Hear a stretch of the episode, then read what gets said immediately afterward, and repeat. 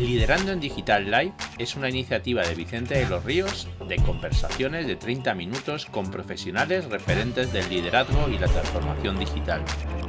Además de escuchar este podcast en www.liderandoendigital.com puedes seguir estas conversaciones en vídeo en directo a través de su retransmisión en LinkedIn o YouTube.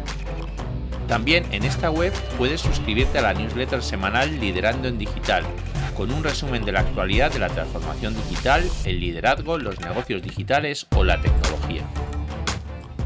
Hoy tenemos con nosotros a Pablo Gutiérrez, experto en retail, internacional por la selección española de rugby durante 15 años y autor del libro Aprende a sumar, donde nos explica el liderazgo a través de una de sus pasiones, el rugby.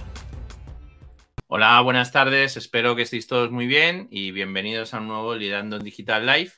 Y hoy tenemos con nosotros un tema súper apasionante. Bueno, uno de los temas que siempre trato en, este espacio, que es el liderazgo, pero compartido, bueno, pues compartido con uno de los deportes donde yo creo que hay más liderazgo en el mundo, que es el, rugby, ¿no? Y para esto nosotros tenemos a Pablo Gutiérrez. ¿Qué tal? para, Guti, Guti para el mundo retail, eh, pero creo que tienes otro nombre para el mundo rugby. ¿Eh? Correcto. para retail siempre fui, Guti y en el rugby eh, mi mote es Lupas. ¿eh? Sí, me, me, enteré el otro día que lo contó Hansel y, dije, coño, Lupas debe ser él. Y además, como eres un tío educado, en la, en la, alineación de la selección te has puesto el último y el último era Lupas y dije, coño, pues eso, efectivamente es Lupas. Oye, Pablo, que muchísimas, muchísimas gracias por estar aquí hoy. ¿eh? con, nosotros y pues, bueno, pues pasar este, este rato hablando de, algo muy alucinante que es, bueno, pues eh, eh, tu libro que, has publicado, que es el, voy a poner aquí el audio, el, tu libro que has publicado que, se llama Aprende a sumar. Hay gente como la coñita esta, ¿no? Con el tema de sumar ahora, pues puede ser otra cosa, ¿no? Pero. Sí, yo me, adelanté, me copió Yolanda. te copió Yolanda. Bueno, pues oye, lo primero todo, ¿quién es, quién es Pablo? Eh, Guti, mm. Lupas, ¿quién es Pablo? Bueno, pues yo digo, soy el sexto de una familia de 12 hermanos que estudió ciencias químicas, aunque tenía vocación para hacer INEF, pero su madre creyó que era mejor que estudiar otra carrera y estudié químicas. Como era tan, tan chapucero en el, eh, con los experimentos, pues bueno, al final me dediqué a lo que me apasiona, que son las ventas, que es eh, la gestión y el liderazgo de equipos y ahí he desarrollado toda mi, trayectoria profesional, sobre todo en, Orange, en departamentos de, marketing y, ventas. Y bueno, eh, tú, eh, de alguna manera, eh, Pablo, llegas al mundo de, del mundo de, esto de lo que sería el deporte, ¿no? tú tienes, claro, tú has llegado a dos mundos a la vez, ¿no? Porque tú has simultaneado el mundo del deporte con el mundo de, la, de los negocios, ¿no? Y cómo llegas, cómo llegas, vamos a empezar con el deporte, cómo llegas al mundo del deporte, también su historia, ¿no? Bueno, sí, eh, yo he jugado al fútbol como, como todos los niños de este, de este país, hasta que, bueno, con 16 años eh, fui a, un entrenamiento de rugby por primera vez, un equipo que habían formado sobre todo primos míos, hermanos, etcétera, porque somos una familia eh, muy numerosa y la verdad es que desde el primer entrenamiento pues me enganchó sus valores, me enganchó ese deporte y empecé a, jugar y a tomármelo más en serio. ¿Y, cómo llega un químico a Orange? Bueno, no, Orange no, los que los que hemos pasado tiempo en el mundo este de Telco, ¿no? Sabemos aquí quién es, dónde están los orígenes, ¿no? ¿Cómo, mm. cómo llega una persona como tú a, entiendo que Amena, ¿no? Empezaste en, mm. en Amena cómo llega Mena, un químico ahí encima, ventas, ¿no? Químico, ventas a Mena, un poco raro, ¿no?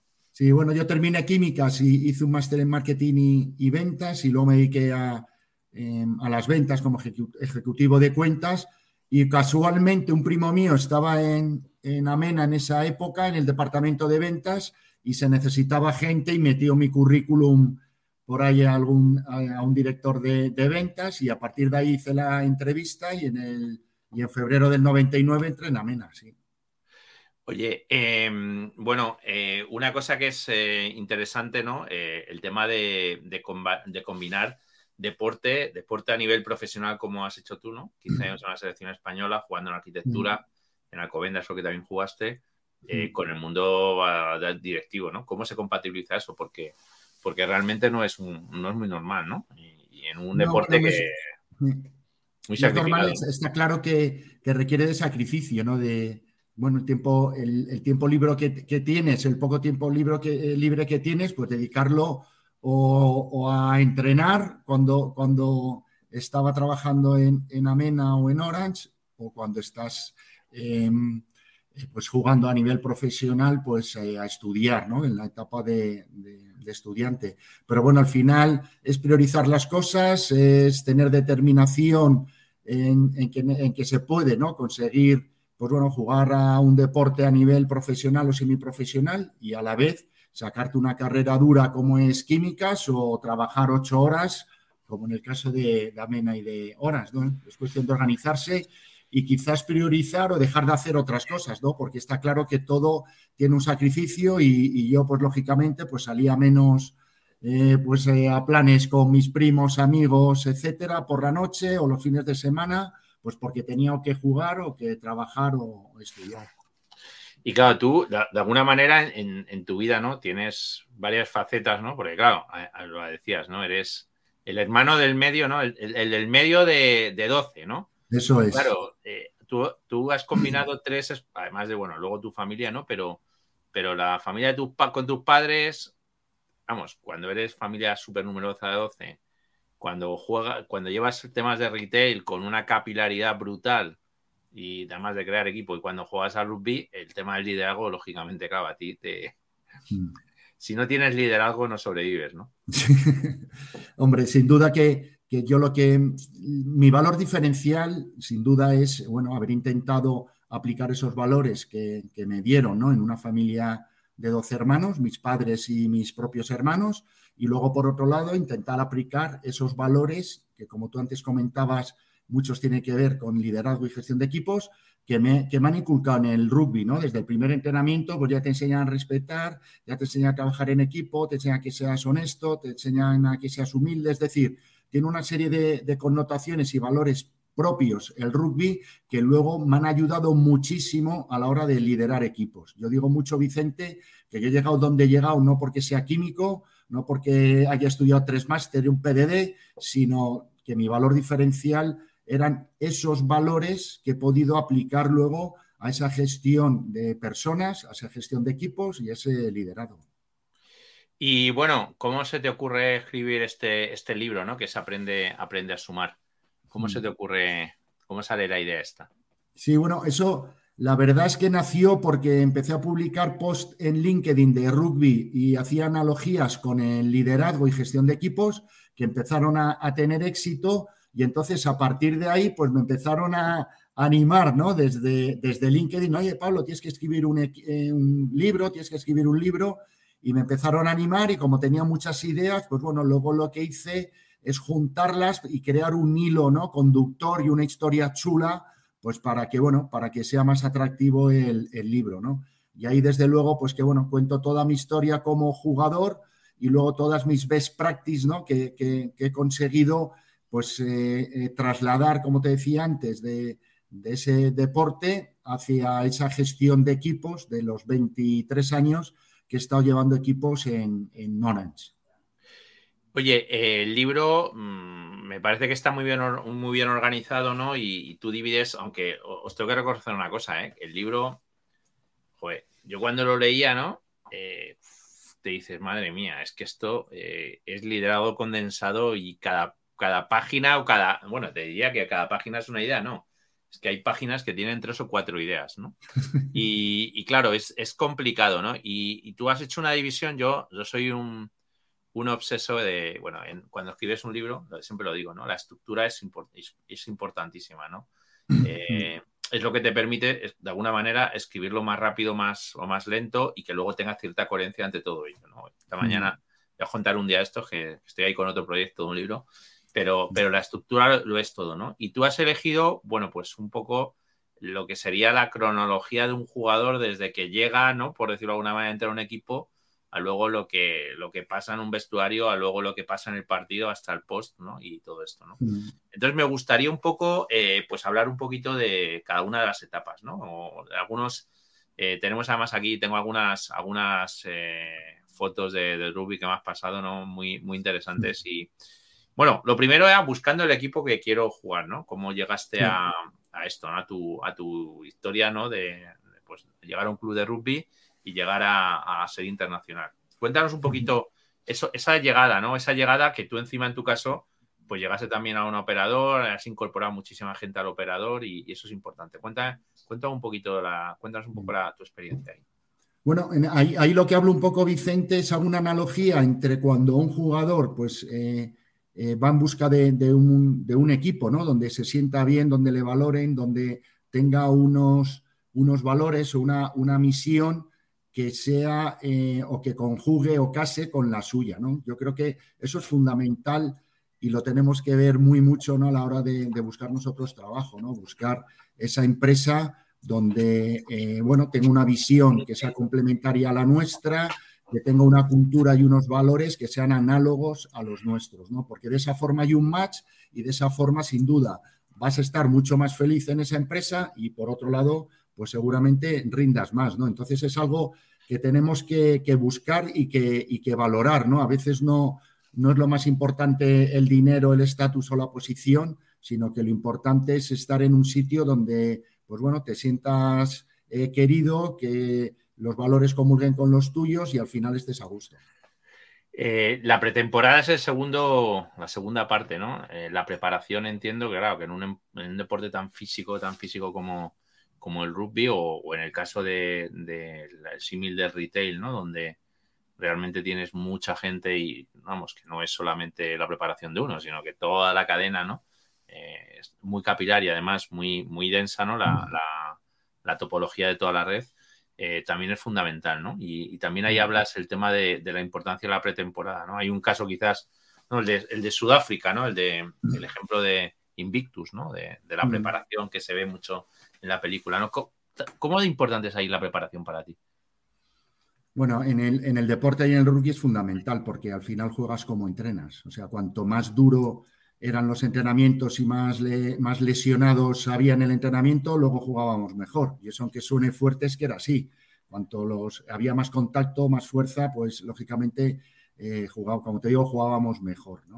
Em, aquí hay alguna analogía con, con, la parte de Invictus que decías, Vicente. Sí que es verdad que Nelson Mandela lo que utilizó es el rugby un poco como punta de lanza, ¿vale? Para eh, eh, unir pues, a sus habitantes ¿no? de, raza negra y de raza blanca, ¿no? Y ahí podéis ver, pues bueno, en la foto que, estás poniendo ahora, eh, se ven dos cosas, ¿no? Una, cómo se, allá hay muchos jugadores ¿no? de raza negra en, el equipo de, Sudáfrica que, han, que han, ha servido el rugby para unir lo que antes era el fútbol, donde solo jugaban negritos, y lo que era el fútbol, el, rugby, donde solo jugaban blancos, pues bueno, unirlo, ¿no? Él utilizó esto como chispa para que, eh, bueno, el, país al final pues eh, se uniera de una forma especial, ¿no? Y esto es a base, lógicamente, de mucho trabajo, ¿no? Que hay detrás, ¿no? De, como decía, utilizó el, al rugby y, ese equipo, ¿no? Tan impresionante que, ganaron el Mundial del 87, creo que fue.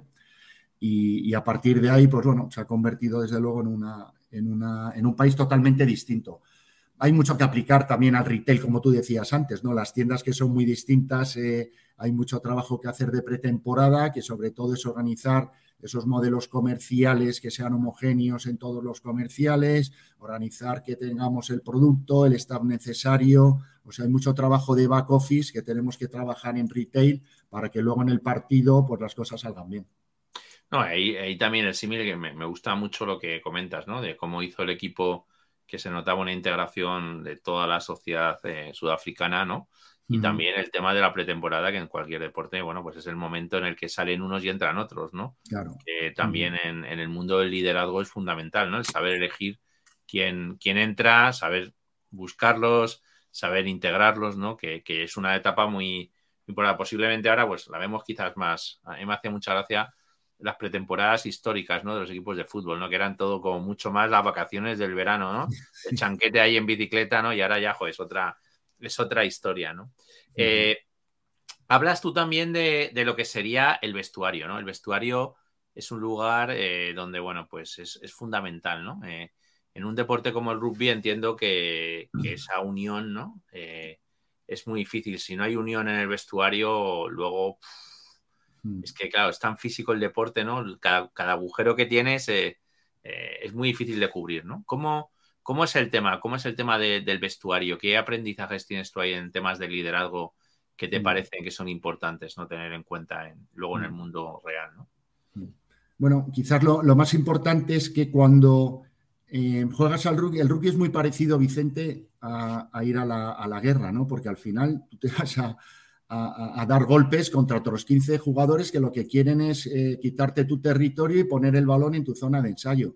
Entonces, como es tan parecido a eso, yo lo veo tan parecido a eso, de pelea, de lucha, de golpes, de ayudarte, pues bueno, al final lo que genera es un, sentimiento de unión y de amistad muy especial, porque si no lo tienes, pues lógicamente, eh, pues bueno, no vas a defender de la misma forma a alguien que conoces, que es tu hermano, que a alguien que no conoces, ¿no? Entonces, ese, ese sentimiento de unión, de amistad, yo he intentado trasladarlo mucho a los equipos que, he gestionado, ¿no?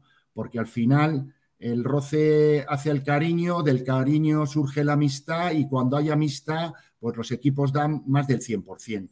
Y yo creo que es el único modo, ¿vale? Por eso es tan importante, ¿no? En la empresa, pues hacer jornadas de team building, sacarles fuera del entorno de empresa para que la gente se conozca. Y, de ese conocimiento, pues como os decía, surge la amistad y a partir de ahí el equipo rinde mucho más. Eso, eh, vamos, yo lo tengo absolutamente eh, demostrado, ¿no? Fíjate que hubo un año cuando yo fiché con la Moraleja, que ficharon a los mejores jugadores, no solo a nivel nacional, sino a nivel internacional. Teníamos dos samoanos, dos neozelandeses, un eh, francés, un argentino, o sea, teníamos un equipazo. Pues el primer año no ganamos la liga, la ganó el Quesos, que eran 15 amigos que iban a muerte. Y bueno, no, tenían ningún internacional, pero esa amistad y esa unión hicieron que, ganaran el, el, campeonato. ¿no? Nosotros ya lo ganamos al año siguiente porque lógicamente éramos más amigos, ¿no? Pero creo que es un concepto fundamental y, crítico en, el liderazgo, ¿no? Que el, que el líder sea capaz de generar esos entornos de amistad. A mí hay una cosa que me gusta mucho cuando hablas de, todo el tema del, vestuario, ¿no? Del equipo, es el, vestuario como el lugar también donde se reconocen los errores, ¿no? Donde se, mm. se comparte, bueno, pues la humildad esa del error, ¿no? De que, que, mm. a veces haces un símil y, claro, tú vas leyendo el libro y yo sigo, yo soy seguidor de rugby súper aficionado, o sea, cuando hay el Seis Naciones y la Copa del Mundo, ¿vale? y, claro, te das cuenta que, hay unos valores cuando lees el libro, ¿no? Que, son impresionantes, ¿no? Y el tema de los errores, eh, que todo el mundo reconoce el error, ¿no? Algo bastante importante, ¿no? Sí, pero no es lo... Fíjate que, Vicente, yo te diría con los dedos de la mano, igual me sobra algún dedo, cuando llevando 23 años en una multinacional, he oído a algún compañero o algún jefe decir que me he equivocado. Es que, no sé, parece algo tabú en la empresa de, oye, me he equivocado, he lanzado mal un producto o no he sabido venderlo o esta decisión no ha sido acertada. Es decir, eh, hay muchas veces que nos equivocamos, pero parece que en la empresa equivocarse, pues bueno, te va a desprestigiar o te van a poner una cruz o lo que fuere, ¿no? En el rugby estamos acostumbrados a reconocer nuestros errores porque fíjate, ya solo en un partido se caen más de 40 veces el balón, por lo tanto se tienen por lo menos 40 errores. Eh, al suelo te caes por lo menos o te placan 180 veces. Entonces, si te caen 180 veces, te caes 180 veces, 180 veces te tienes que levantar. Entonces, bueno, es algo que hemos interiorizado desde el primer entrenamiento, que fallar eh, es una parte más del juego. Entonces, como es una parte más del juego, oye, pues hay que reconocerlo, que has fallado, hay que, cuando no puedes avanzar, pues tienes que mirar para atrás y, pasar al contrario. Y bueno, esas cosas, ¿no? Se te quedan un poco impregnadas en el ADN y, son las que te ayudan, como decía antes, a, pues intentar a trasladar eso a los equipos, ¿no? Pero que sin duda eh, ser humilde, ¿no? Yo digo que el valor fundamental del liderazgo es la, es la humildad, es el balón de rugby. Si no hay balón, no hay liderazgo. Si no hay humildad, no hay liderazgo. Yo no conozco no he tenido ningún jefe eh, bueno, líder bueno, que no sea humilde, y no conozco a ningún jugador de rugby bueno que no sea humilde. O sea, ese es quizás el, rasgo principal. ¿Y por qué es la humildad? Porque es el valor, es el fundamento del resto de valores. Entonces, como es el fundamento y el sostén del resto de, valores, si no hay humildad, pues luego no, puedes crecer en el, en el resto. Está aquí, está aquí Javier que nos comenta, dice, el caso del PSG, ¿no? De la falta de quizás de humildad, el liderazgo vestuario que, que está totalmente y son mejores, pero no acaban llegando a, a eso, ¿no? A veces el, bueno, dice Javier, demasiados líderes, ¿no? A lo mejor justo resulta que es lo contrario, que hay, mm. muy pocos líderes, ¿no? Hay mucha gente que quiere ser jefe, pero poco que quieran servir, ¿no? Que quizás el espíritu. No, tiene, o sea, eh, Javier tiene toda la razón. Es decir, el, principal problema de un equipo quizás como ese son los egos. Es que, oye, yo por qué, eh, si soy tan bueno, ¿por qué no cobro tanto? Si este cobra el de esto, ¿por qué yo no cobro lo otro? ¿Por qué a él le dejan ir, eh, a no ir a este entrenamiento porque se va no sé dónde y a mí no me dejan? ¿Por qué tengo que entrenar más? ¿Por qué? ¿Por qué? Pero al final lo que estamos mirando es a nosotros mismos, ¿no? Lo más difícil que tiene un entrenador como un, de un equipo de estos es liderar esos egos, porque es que es muy complicado liderar cuando en un equipo no hay humildad. Es que, lo hemos dicho, si no hay balón, no se puede liderar, por muy bueno que seas. Entonces, lo tienen complicado. Oye, un tema que hablas bastante en el, en, el libro, ¿no? Y lo voy, a, lo voy a sacar aquí, es que lo podría sacar en muchos sitios, ¿no? es el tema de los árbitros, ¿no? El respeto, al respeto al árbitro absoluto y el respeto también del árbitro. ahora que tenemos tanto, tanto debate sobre el fútbol, sobre los árbitros, si respetan, no respetan, o algunas actuaciones que últimamente alucino, ¿no? Eh, eh, el árbitro es una figura clave, ¿no? En el, no, no, el árbitro, el proceso de arbitraje, ¿no? Sí, bueno, ahí fíjate, por ejemplo, en esta, lo que ves en esa foto lo que vemos es como el árbitro es un árbitro francés en un partido Australia-Nueva Zelanda, está, está, echando del partido a, Jordi Barrett y para lo cual lo que hace es hablar con, o sea, llamar a los dos capitanes, el número 7 y, y luego Kinu Ritz, que es el, el, que está de frente, llama a los dos capitanes y le, y le, explica lo que ha pasado. Les dice, oye, el jugador número 4 ha eh, realizado un placaje alto y por lo tanto le voy a expulsar. Punto nadie le dice, o sea, no se le ocurre acercarse a nadie más del resto del equipo, lo comenta, el jugador expulsado agacha la cabeza y se va, y nadie le dice nada. O sea, como mucho uno le puede, siempre al árbitro solo le hablan los capitanes y le hablan, le tratan de usted, le tiene que decir, señor, pues eh, explíqueme esto o esto no lo he entendido o por qué no sé cuántos. Pero hablan poco, como os digo, y le tratan de usted. Luego, por ejemplo, a los árbitros les invitamos al tercer tiempo, cuando termina el partido, que sabéis que, pues bueno, organiza el, equipo que organiza el, partido, pues invita una Coca-Cola, una cerveza, o algo de un bocata, o lo que fuere, pues invita también a todos los árbitros. Entonces, bueno, es una forma de respeto hacia una figura que sin ella no podríamos jugar. Y eso, como os digo, se nos inculca también desde pequeñito y no se nos ocurre, desde luego, ni, ni hablar con él, ni insultarle, ni decirle nada, ni chillarle, ni, nada. Entonces, bueno, es una de las características de, del rugby que luego yo lo extrapolo también a la empresa, ¿no? De qué forma pues tenemos que respetar a nuestro equipo, respetar a nuestros compañeros, respetar a nuestro jefe, porque a veces, pues bueno, eh, empezamos a, pues a criticar, ¿no? Eh, sin, venir a cuento y, cosas que además no aportan ningún valor.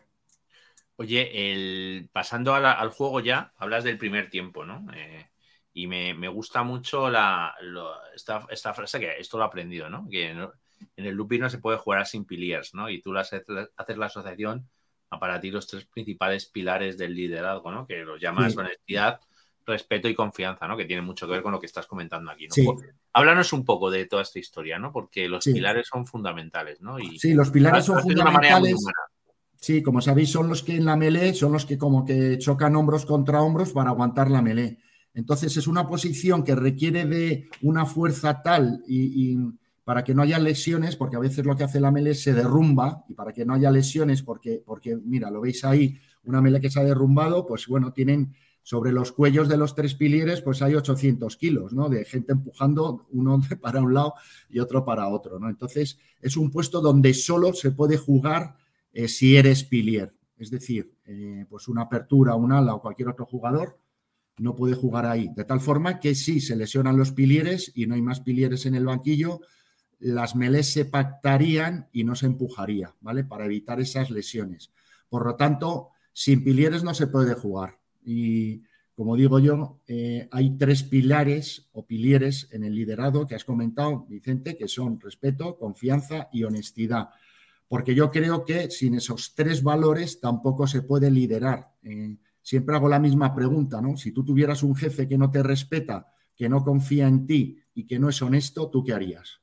Pues bueno, creo que todos lo, lo tenemos claro, ¿no? Que son esos valores son indispensables a la hora de liderar equipos. Y la pena es que mucha gente es, eh, bueno, vanagloria de que los tiene, pero luego tú hablas con su equipo, ¿no? Y igual fallan alguno. Y es tan complicado, ¿no? Que, lleguemos a, ser buenos líderes es mucho tiempo, pero en cambio eh, una metedura de pata en estos valores, ¿no? En esos, en esos pilares, pues hace que nuestro liderazgo de un día a otro pues se ah. A mí me parece que cuando hablas de estas tres cosas, yo, quizás los, asocio dentro todos dentro de uno, un supervalor, que es la credibilidad, ¿no? Quizás la credibilidad, date cuenta, ¿no? Lo que te cuesta conseguirla. Sin duda. Eh, la gente famosa que se ha acabado cargando su credibilidad en minutos, ¿no? Porque, bueno, pues se ha visto lo que. Eso. Y cuando hablas de segundo tiempo, hablas del concepto de hinchando el balón, ¿no? Eh, y ahí hablas más de. Bueno, pues quizás si los primeros valores son valores como muy individuales, ¿no? Los siguientes valores tienen mucho que ver más con, el equipo, ¿no? El compromiso, el trabajo en equipo, la generosidad, ¿no? Eh, creatividad, la resiliencia, adelantarse, ¿no? ¿Cómo, es ese juego? ¿Cómo es eh, esto en el rugby? ¿Cómo lo puedes inspirar en, lo que sea el mundo del, liderazgo en una empresa? Bueno, yo lo que digo, Vicente, es que al final, eh, cuando tienes los pilares y tienes el eh, la parte de la humildad, ¿no? Que ya tienes el balón, pero el balón está, puede estar deshinchado. Y entonces lo que digo es que cuando eh, tú trabajas uno de los valores, ¿vale? O virtudes, eh, tú de, alguna manera vas hinchando el balón, porque cada vez que trabajas sobre un, valor, sobre un valor, el resto de valores tiran con él, ¿vale? Aquí, por ejemplo, que pones una touch, ¿no? Pues la touch la lanzan a más de tres metros y medio, que son casi dos pisos. Porque tú fíjate que los que están eh, levantando al, jugador irlandés, pues miden cada uno de ellos dos metros, con los brazos extendidos, pues son tres, más otros dos metros que, mide el, jugador, pues bueno, está casi en cuatro metros donde tengo que lanzar el balón, ¿no? Pues tengo que tener mucha confianza de que cuando lanzo el balón, yo soy el talonador, que soy el que lanzo el balón, cuando lanzo el balón en el punto más alto, pues van a estar las manos del segunda línea, ¿no? Y luego el segunda línea tiene que tener la confianza de que, pues, entre otras cosas, no le suelten sus compañeros, ¿no? Porque pudiera tener eh, un problema. Entonces, bueno, em, es una de las partes principales, ¿no? Hablábamos antes de la, de la confianza, ¿no? Pues es, es, fundamental porque si no tienes confianza en el equipo, difícil va a ser que las cosas salgan o si el, el, equipo no tiene confianza en ti, igualmente, pues bueno, si no, no confío en mi líder, pues poco líder es, ¿no? Y por eso decíamos que es uno de los pilares del, liderazgo, ¿no? Y como, como comentábamos, pues bueno, ese, ese, liderazgo, al final los valores y las virtudes, Vicente, son repeticiones de actos buenos. Tú cuando repites un acto bueno, un, acto de confianza, confías en el equipo y sigues confiando y sigues confiando, pues al final esa repetición de actos lo que te hacen es que vivas una virtud. Cuando vives una virtud, un valor, como decíamos, el resto se, se, empujan unos a otros. Ahí me gusta. Esta foto, sí, esta foto me, gusta de, mucho. De barro, ¿no? Sí. Claro, aquí eh, hablamos un poco de, los, de los tipos de liderazgo, ¿no? Hay un líder que, no se mancha, que está en los headquarters, quizás un poquito eh, agachado, que no toma muchas decisiones y que no le gusta pues ir a, a, donde se toman las decisiones. Y luego, bueno, tenemos un líder que que se embarra, que baja al campo, que baja a ver los puntos de venta, que baja a ver a los clientes, que está con, los, con ese, esos puños cerrados y, con el cuerpo erguido, ¿no? De, de, dónde tengo que ayudar y dónde tengo que empujar. Desde luego que no, los líderes no tienen que estar todo el rato en el barro, ¿no? Tendríamos que tener un mix yo hablo mucho de estar en el, en el baile o estar en el balcón, ¿vale? Hay veces que tienes que estar en el balcón porque tienes que desarrollar pues, las estrategias a medio o largo plazo, porque tienes que, bueno, ver un poco el futurible. pero sin duda un líder tiene que estar en el barro para saber qué es lo que pasa, qué es lo que funciona, qué dicen los clientes, qué dicen el equipo comercial o el equipo de televenta o, lo que fuere, ¿no? Y, hay muchas veces que nos encontramos líderes de Excel y PowerPoint y esos al final dan poquito valor. Hay que bajar más, sin duda, al barro. También haces un una, muy buen ejemplo del tema de la generosidad, ¿no? Me parece otro valor fundamental, ¿no? Hablas de, eh, el capitán que le limpia o el compañero que le limpia el barro de las botas, ¿no? De los, de los tacos para evitar que se, resbale. Hablas también que me, que me, gusta mucho, no sé si la tengo por aquí, la foto, no la tengo por aquí, me parece. Bueno, ahora, la busco, ¿no? Eh, el caso creo que es este, no sé si es esta. Bueno, no, hmm. es de él, pero no, no es este ejemplo, creo que la, tengo por aquí, ¿no? De, de, bueno, del tema de cuando le cosen, ¿no? Con las cinco grapas que le ponen, ¿no? Y el tío sale ahí directamente, no sé, no sé si lo tengo por aquí, a, lo, ver si lo encuentro, pero, pero realmente la generosidad también de decir, oye, mira, este es el momento, hay que darlo todo y, si me toca salir con cinco grapas, ¿no? Sí, generosidad y compromiso, ¿no, Vicente? Porque al final Richie Macao, que es este jugador que fue capitán de los All Blacks, el mejor jugador muchos años, ¿no? De dos, dos veces campeón del mundo, pues ahí veis como en un partido pues le dieron un rodillazo, un codazo, no me acuerdo, y le tuvieron que poner tres grapas de metal, lógicamente sin anestesia, eh, en, el partido, ¿no? Entonces es lo que le decía al, médico es que por favor que se diera prisa porque son uno menos, ¿no? Pues bueno, que cuando generas ese grado de, compromiso en los equipos, sin duda, pues eh, funcionan a más del 100%, ¿no? Que ahora ya por cualquier cosa parece que ya nos, nos damos de baja. Eh, yo me acuerdo cuando jugaba al rugby, llegaba todos los lunes con un ojo morado, con un esguince en no sé dónde, medio escayolado a veces, y bueno, iba a trabajar, ¿no? Eh, porque bueno, eh, tenía pues una empresa que me gustaba, un jefe que me ayudaba y, al final estaba comprometido. Entonces tenemos que buscar esos, esos mecanismos para comprometer a nuestros equipos y esto va pues de formarles, ayudarles, ser transparentes con la comunicación, comunicar los puntos a medio y largo plazo, tenerle en cuenta a la hora de tomar decisiones, eh, preocuparse por ellos. Cuando tú haces todo esto, pues ya eres capaz de, perdona, ya eres capaz de, pues de generar compromisos, ¿sabes? Entonces, bueno, esto es, esto es fundamental. Hemos tenido a Mabel, ¿no? Que ha venido a ver. Hemos tenido a Mabelita, sí. Mabelita, que es una de las que se dedica al libro, me imagino a tu mujer y a ella. Correcto, correcto. Esto también es un tema de trabajo en equipo. Oye, eh, al fin y al cabo, bueno, pues en el, rugby el tema del ensayo es, claro, es el resultado, lo que buscas, ¿no? Eh, incluso más el ensayo que a palos y, la verdad mm. es que es una maravilla cuando lo ves, ¿no? La coreografía que se acaba consiguiendo, ¿no? Con, que es la combinación de, a veces un juego tan, tan duro, tan, tan tosco, ¿no? Con mm. otro que cuando tú ves el baile que hace, cómo va el balón de un lado para otro y cómo, con la regla de no echar para, no echar para adelante, en la bola, pues es, impresionante, ¿no? Eh, la sensación, supongo que de ensayo es algo increíble, ¿no? Sí, sí, sin duda es algo increíble, ¿no? Porque aparte muchas veces, eh, pues bueno, es como, lo ves un juego de equipo o que, o que ves que tu ensayo ha sido gracias a un gran pase que te han dado o a una melee que, hemos robado o a una touch que hemos ganado. O sea que al final te alegras mucho aparte de por ti, sobre todo por todo el trabajo que, ha hecho los 14 que, juegan contigo, ¿no? Y, eso sin duda es un, al final es una sensación especial, ¿no? Ahí vemos Brian Havana, jugador surafricano, ¿no? Cómo mete el ensayo.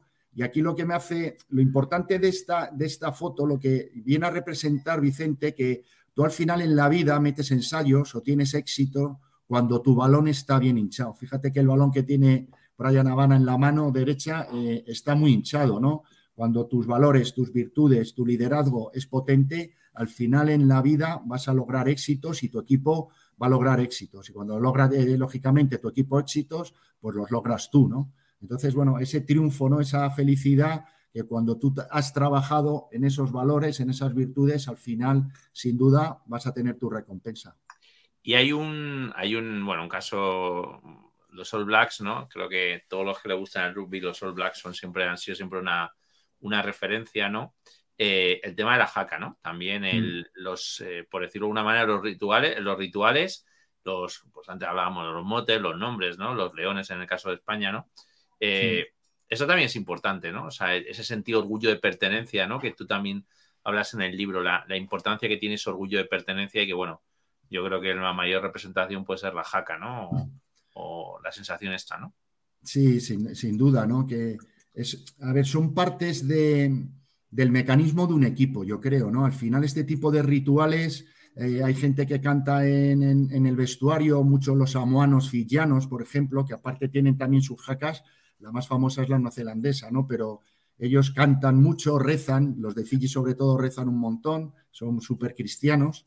Eh, cada uno tiene sus rituales, pues para generar, como te decía, ese entorno de equipo, de piña, de salir a luchar unos eh, por otros, ¿no? Y al final, cuando consigues eso, pues lógicamente, y se ve ahí, ¿no? En la, en, la actitud del equipo, ¿no? Cómo salen con ese ritual a darlo todo en ese partido, ¿no? Entonces, como te digo, muchas veces es importante que, seamos capaces de nosotros en el equipo crear esos rituales que hagan que al final, eh, como yo digo muchas veces, el equipo comparta en vez de compita, ¿no? Porque creo que es una de las de los mayores éxitos de un líder es conseguir que su equipo comparta. Muchas veces se trabaja en pequeños departamentos aislados o reinos de taifas y lo importante es que, seamos capaces de, compartir esas best practices que compartiéndolas, pues al final hacen que el rendimiento sea mucho mayor. yo lo tengo claro. A mí, por ejemplo, por mínimo una vez al año, las reuniones de todo el equipo, los offsite, ¿no? Eh, para mí era lo más importante, ¿no? La manera de generar energía común de todos, pasar un par de días, reírnos, ¿no? Y compartir valores y tener recuerdos, ¿no? Las fotos, por ejemplo, que mira, el otro día hablaba con, con, gente de un curso de liderazgo la importancia que tiene las fotos, tener fotos del equipo, de los proyectos, cuando empiezas un proyecto, ¿no? Que, al final es algo muy, muy importante. Y en el libro eh, tienes dos partes, ya, ya yendo hacia el final, ¿no? Hablas del tercer tiempo, ¿no? Que el tercer tiempo se ha convertido en una referencia. Yo ahora tengo una reunión con unos amigos y hay tercer tiempo también. ¿eh? O sea, el tercer tiempo y le asocias, lo asocias al, al reconocimiento, ¿no? Eh, lo importante que es el reconocimiento, el, ganar, el perder, reconocerlo, reconocer cuando ganas y también cuando pierdes, ¿no? Y, bueno, ¿qué es el tercer tiempo? me imagino que la, sensación está posiblemente es lo más diferencial, ¿no? Que hay, que hay dentro de los deportes en, el rugby, quizás sea lo más diferencial, ¿no? Justo lo opuesto del otro día que vimos en el baloncesto, ¿no? Que no, no fue muy educativo, ¿no? Sí, bueno, mira, el tercer tiempo, como, como lo hemos dicho antes, ¿no? Al final invitas al, equipo contrario y al, árbitro, porque, bueno, aparte es un, eh, síntoma de, respeto hacia, hacia ellos, ¿no? Y bueno, el, yo creo que lo, es muy importante también la parte que has hablado, Vicente, de, generosidad, ¿no? De, al final no, no, colgarte las medallas que no te corresponden. Eh, en el liderazgo es fundamental, ¿no? Que, seamos capaces de que, bueno, esas ideas que tiene tu equipo, ayudarlas, fomentarlas, que las presenten ellos. Em, yo lo que hacía era agendarme todos los meses una horita final de mes para ver en qué podía, qué, cosas podía reconocer del equipo, que muchas veces eran llegar a objetivos, pero otras veces era solo el esfuerzo de que se habían dejado el alma y, y la piel en ello. Porque ¿qué es lo que pasa? Que sobre todo cuando trabajas en ventas, si tú dejas pasar ya los primeros días del mes eh, y no felicitas eh, a la gente o no, o no eres generoso en, esas felicitaciones, pues muchas veces ya empezaba el mes regular y entonces era muy complicado decirle a alguien, oye, te felicito por el mes anterior, por este mes vamos mal y hay que apretar, ¿no? Entonces, bueno, eh, hay que ser, como decíamos, hay que ser generosos, darle su sitio a tu equipo, porque además eh, cuando le das el sitio a tu equipo, al final te das el sitio a ti mismo. O sea, que es que todo eso te, va a volver como un boomerang sin duda. Claro. Ahí ponías el ejemplo ¿no? en el libro, que, además este, este ejemplo lo utilizo en, lo tengo el, vídeo este de Sonny Bill Williams, ¿no? En, mm. Cuando le entrega, le da la medalla al chaval, no te preocupes, ¿eh? que estamos aquí en confianza.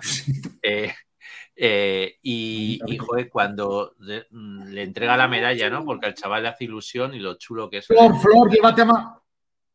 No, no te preocupes, no te preocupes. Y eh, al final te acabas dando cuenta, ¿no? Eh, la generosidad esa de decir, oye, mira, es que macho, acabo de ganar la medalla del mundial, tío, y se la doy al primero. No sé, no sé cuánta gente haría eso, ¿no?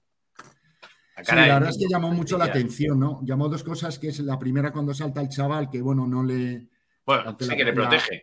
la seguridad le quería sacar, ¿no? Pero el mismo, eh, los mismos jugadores neozelandeses, pues le pues veían que era un chaval que lógicamente quería estar con sus ídolos y, le, acogen ahí, ¿no? Y entonces, bueno, uno le da su gorro, uno tenía un gorro de los All se lo dio, pero Sonny Bill Williams le, dio la medalla, ¿no? Pues bueno, la verdad es que es un, un, o sea, un ejemplo, ¿no? De, yo, yo, desde luego no lo haría, ¿qué quieres que te diga? Yo gano la, Copa del Mundo de Rugby y lo último que hago es dar mi, medalla, ¿no? Entonces, bueno, que lo haga una, persona como, pues bueno, el segundo centro de los All Blacks, que es un figura y que tenga ese trato de cariño con el chaval y, cómo le abraza y tal, pues la verdad es que se te ponen, ver ese vídeo se te ponen los pelos de punta, ¿no? Porque, bueno, es un acto de generosidad increíble. Sí que es verdad que luego hubo una ceremonia eh, posterior y, luego le, volvieron a dar otra medalla a Sonny Bill Williams, ¿no? Pero que, bueno, que el acto y, el ejemplo que nos da a todos es, espectacular, ¿no? Estoy aquí buscándola, estoy buscándola, tengo aquí la foto, la voy a subir, ¿no? Porque,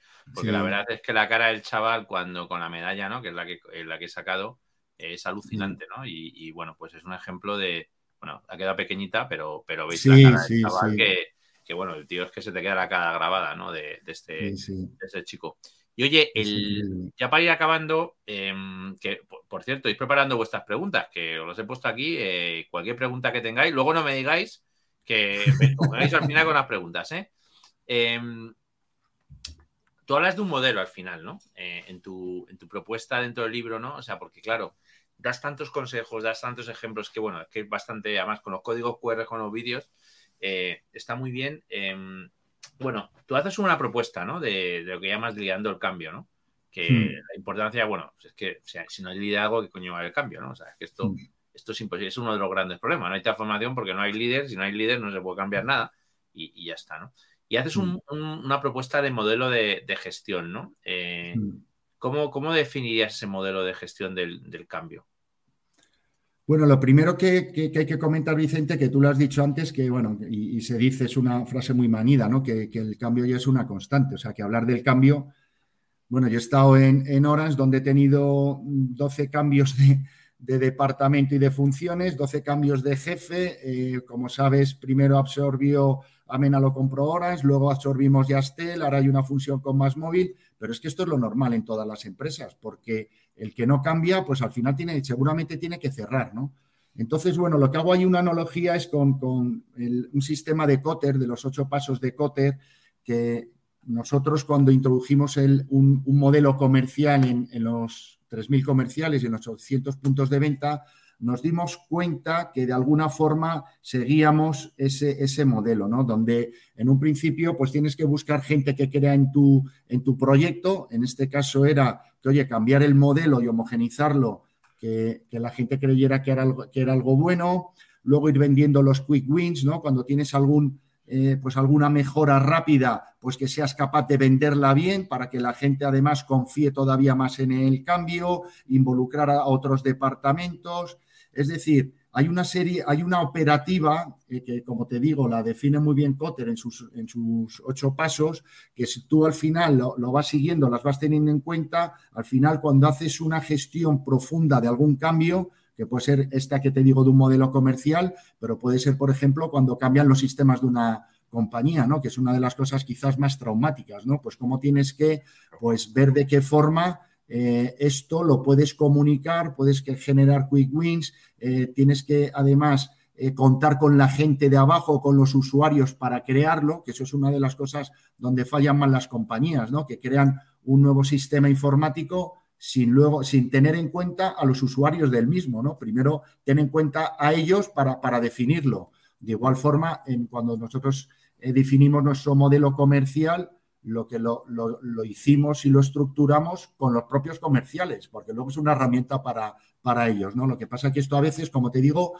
se pasa por alto, no se hace y es lo que te causa, pues que bueno, que estas gestiones del cambio al final, pues no se lleven a cabo o, no funcionen al 100%. Y también hablas del liderazgo perfecto. Hmm. es que es que no sé si, si, existe el liderazgo imperfecto, ¿no? Pero hmm.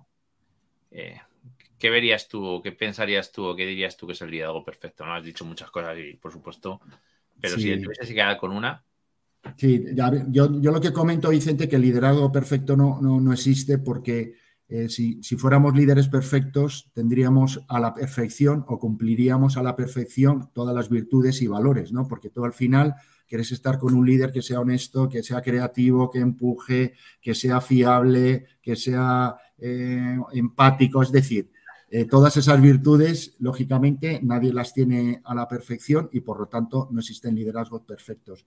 Sí que hay uno que desde mi punto de vista eh, se parece mucho, ¿no? Porque si tú al final te preguntas quién se ha preocupado por desarrollarte, por formarte, quién siempre ha sido honesto contigo, quién eh, pues ha, em, cuando te ha tenido que corregir algo, pues lo ha hecho con cariño, quién se preocupa de tu futuro, eh, etcétera, etcétera. Si te haces ese tipo de preguntas, seguramente, o al menos a mí me sale la palabra de madre, ¿no? Quizás nuestras madres son las que de alguna manera, pues bueno, han liderado con nosotros, eh, pues de la forma más perfecta al menos que, yo conozco, ¿no? Porque, como te digo antes, te inspiran, te ayudan, te forman, cuando tienen que corregir, te corrigen y lo hacen todo con, cariño, ¿no? Entonces, quizás el liderazgo de las madres se parezca más, eh, desde mi punto de vista, a un liderazgo perfecto.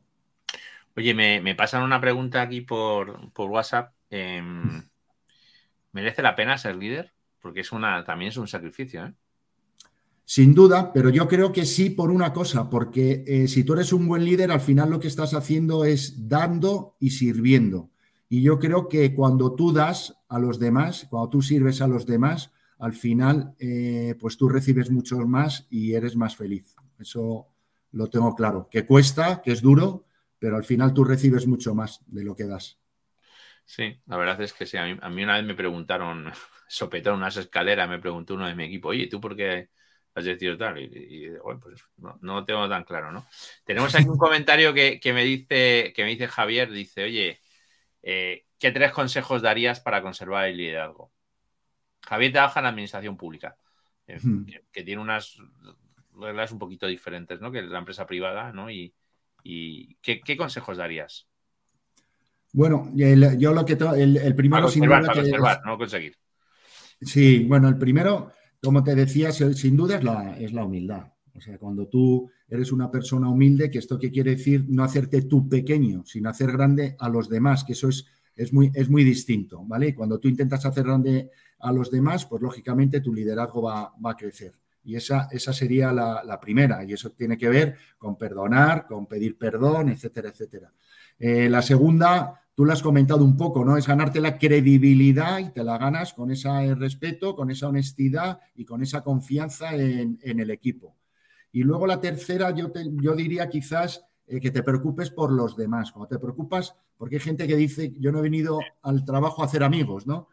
Pero, y que, y que, puede estar bien. Yo lo respeto, que no te que ir todos los viernes a, cenar con la gente del trabajo, pero creo que sí tenemos la obligación de preocuparnos por ellos. Y cuando tú te preocupas por la gente, cuando te preocupas por el equipo, pues ves muchas veces o entiendes por qué hacen o dejan de hacer las cosas, ¿no? Entonces, quizás esta sería la, tercera, ¿no? Preocuparte por tu equipo, que quiere decir formarle, desarrollarle, y no solo en la parte eh, profesional, sino en la personal también. Cuenta Álvaro, ¿no? Eh, que mm, dice, oye, mira, el tema en el rugby, claro, él es un seguidor bastante grande del rugby. Eh, hay situaciones excepcionales, ¿no? Las tarjetas amarillas, las expulsiones, cuando te meten en dos ensayos, ¿no? Ese entorno, ¿no? Tan complicado que, de repente te aparece, ¿no? Y, parece como que en el rugby es un deporte donde un desequilibrio se nota mucho, ¿no? ¿no? Quizás hay otros deportes donde es más fácil defender, ¿no? Pero aquí físicamente una debilidad es muy, es muy complicado, ¿no? ¿Alguna, alguna idea, ¿no? Que, a vosotros cómo os ayuda a esas situaciones que tú has vivido, ¿no? Situaciones muy complicadas, ¿cómo las has vivido? ¿Qué, qué, ha sido? ¿Unirte más? ¿Qué, qué os ha ayudado sí, para...? Sí, eso, eso es justo lo que te iba a decir, ¿no? Cuando pues ves que alguien del equipo pues igual está un poco lesionado es un poco eh, más flojo lo está pasando peor porque su contrincante directo es, es mejor o le bate de vez en cuando, pues lo que tienes que hacer es, acercarte más. Y acercarte más quiere decir ayudar más. Eso está claro, ¿no? Y estar más pendiente.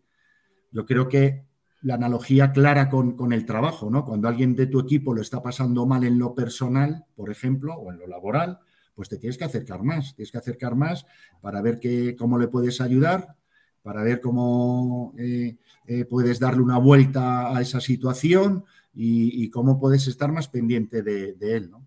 Al final, acercándote más, lo consigues. Quizás. Y luego viene aquí una pregunta de Bengi, ¿no? Que, habla de, bueno, pues la dificultad de a veces en, sobre todo en los puestos donde está la parte de ventas, ¿no? Donde hay una medición muy fuerte y, donde es, rap, es, es, complicado, ¿no? A veces motivar al líder, ¿no? El reconocimiento que tiene el líder, pues que muchas veces no tiene que ser solamente, eh, bueno, o sea, resultados y a veces los resultados son complicados, ¿no? ¿Alguna idea para, para estos entornos, ¿no? De cómo eres capaz de, de motivar a la, a la, gente, ¿no? En, en, estos entornos, ¿no? Que ha habido situaciones, estoy, estoy convencido que te ha pasado, ¿no? No siempre puedes dar el incentivo máximo a, a todos, a pesar de, de, bueno, pues de los resultados que han sido realmente buenos, ¿no? ¿Cómo se motiva en estos entornos tan complicados o de no cumplimiento de objetivos? Esto, ojo, yo os puedo decir que me he hecho un máster también de esto, desgraciadamente, ¿no? ¿Cómo, cómo es tu experiencia?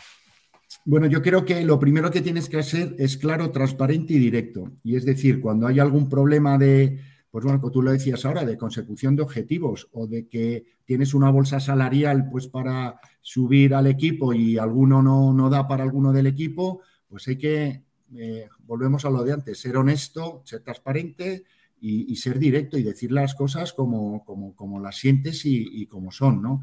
Porque hay veces que intentamos contar eh, o eh, ponerle un poquito de suero y, y, mecromina las cosas, ¿no? Yo creo que en las cosas importantes tenemos que ser, tenemos que ser directos. Y para motivar a la gente tiene que ver y tiene que confiar en ti, ¿no? Y tiene que confiar en ti cuando tienes ese lenguaje directo, tú es, oye, he intentado eh, hacer esto, pero por estas eh, circunstancias o estas condiciones he creído que se lo merecía más, pues, hablando de la subida, alguien del equipo y, así he tenido que actuar. Aquí tenemos más honesto, mejor. Aquí tenemos un Puma que ha venido aquí, un argentino, como también está por ahí Fernando, nuestro amigo Fernando Común. Y, bueno, pues efectivamente, ¿no? Parece que es un juego de, bruto jugado por caballeros, ¿no? Mm. El contraste de, entre uno y otro. Oye, pues vamos a acabar aquí. Eh, joder, Pablo, muchísimas, muchísimas gracias. Que la verdad es que gracias por, por, estar aquí con nosotros y sobre todo también gracias por, por escribir esto, porque yo soy consciente que escribir un libro no es fácil ¿eh? y, bueno, pues tú estás haciendo también un esfuerzo por compartirlo, compartir las ideas. El otro día en la presentación de tu libro estuvo muy bien, ¿no? Y fue mucha gente, amigos, gente a la que has eso y, bueno, se nota que la gente te quiere porque has sido ejemplar en lo que predicas, ¿no? Y eso, pues al final, eh, pues mira, tío, yo te lo tengo que reconocer. A veces no se reconoce en todos los sitios, pero yo, mira, como, como compañero y, como, ser vivo que está cerca, pues te, lo, quiero reconocer y, bueno, sobre todo, bueno, pues eh, darte las gracias por, compartir este rato aquí con, nosotros y, y, bueno, pues que muchísimas gracias. Liderando en Digital Live es una iniciativa de Vicente de los Ríos de conversaciones de 30 minutos con profesionales referentes del liderazgo y la transformación digital Además de escuchar este podcast, en www.liderandoendigital.com puedes seguir estas conversaciones en vídeo en directo a través de su retransmisión en LinkedIn o YouTube. También en esta web puedes suscribirte a la newsletter semanal Liderando en Digital, con un resumen de la actualidad de la transformación digital, el liderazgo, los negocios digitales o la tecnología. Te esperamos.